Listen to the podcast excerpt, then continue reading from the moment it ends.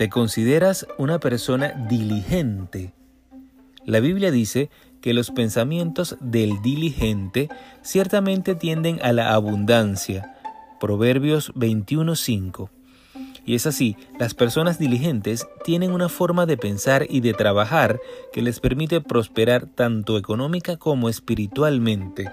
Te recomiendo puedas leer Proverbios 10.4 y Proverbios 13.4.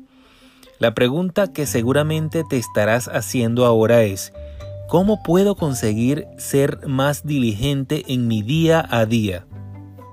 La respuesta se encuentra en los hábitos. Vamos a poner un ejemplo. Imagínate que tienes el propósito de empezar a leer la Biblia diariamente, pero tras varios días leyendo de forma irregular, unos días 5 minutos, otros 30, otros nada, finalmente te desanimas y abandonas con el sentimiento de que no eres suficientemente disciplinado. Pero, ¿cuál es la solución? Conviértelo en un hábito.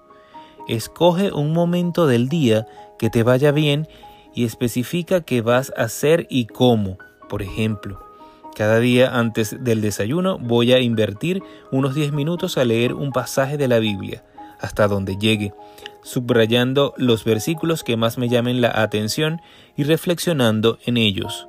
Sencillo, ¿verdad? Ahora solo necesitas acostumbrarte a tener esos 10 minutos antes del desayuno. Al principio será un poco nuevo, pero al cabo de unos días te habrás acostumbrado a ese ritmo de lectura y al cabo de unas semanas, si un día no puedes tener tu tiempo con la Biblia, lo echarás de menos. La mejor parte es que esos 10 minutos al día, al cabo de un año, suponen más de 60 horas de lectura de la Biblia sin darte casi cuenta. No está mal, ¿verdad? Este principio es válido para cualquier área de la vida. De hecho, yo ahora acabo de desarrollar el hábito de correr durante 10 o 15 minutos al día. Y es súper maravilloso para mi salud. Amigo, crea hábitos que te ayuden a ser diligente. Piensa hoy en qué áreas te gustaría crecer más y crea un hábito que te ayude a trabajar en esa área.